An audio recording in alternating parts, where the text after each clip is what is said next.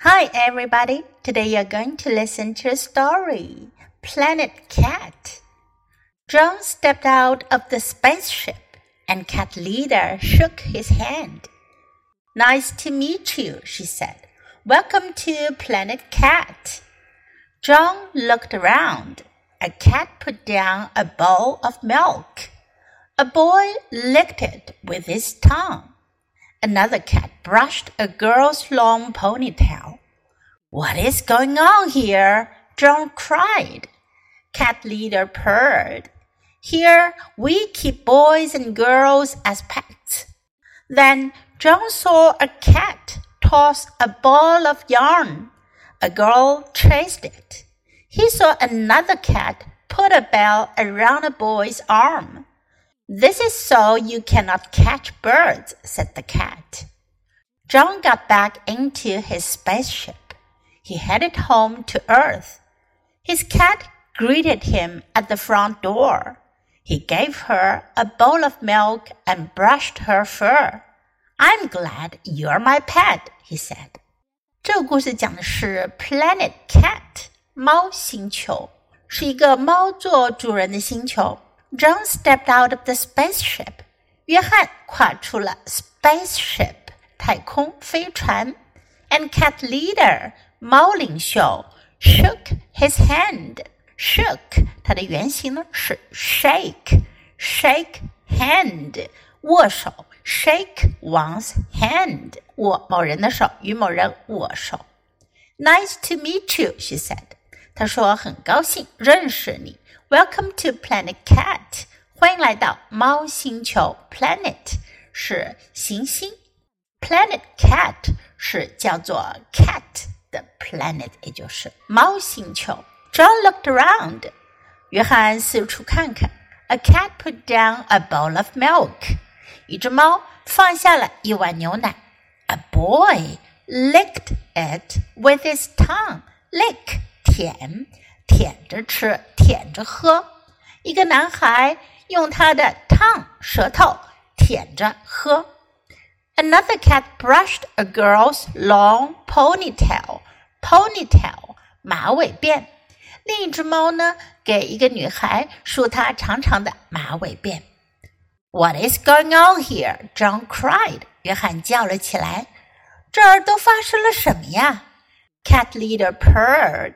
Purr 是一个动词，它表示猫咪发出呼噜呼噜的声音。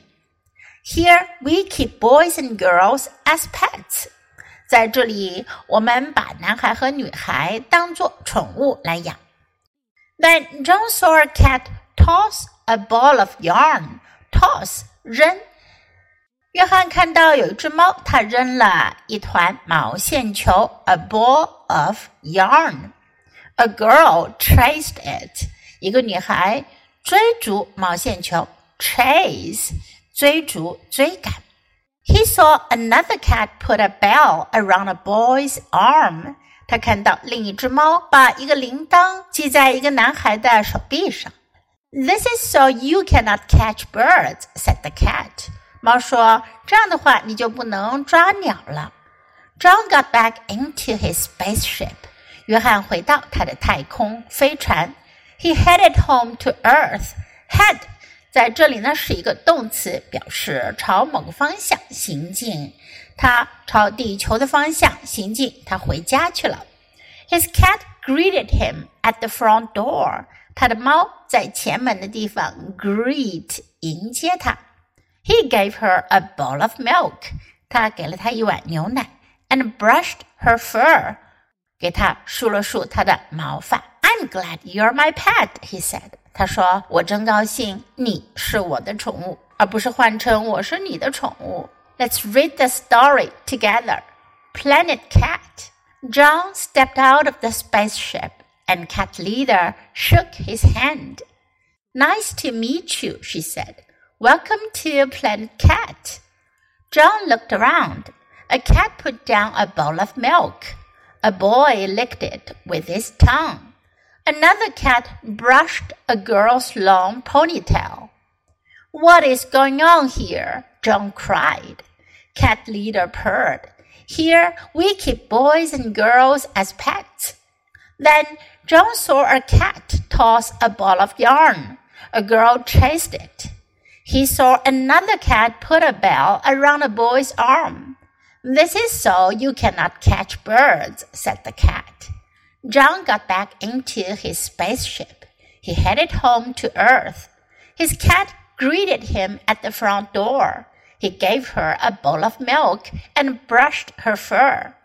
I'm glad you're my pet, he said.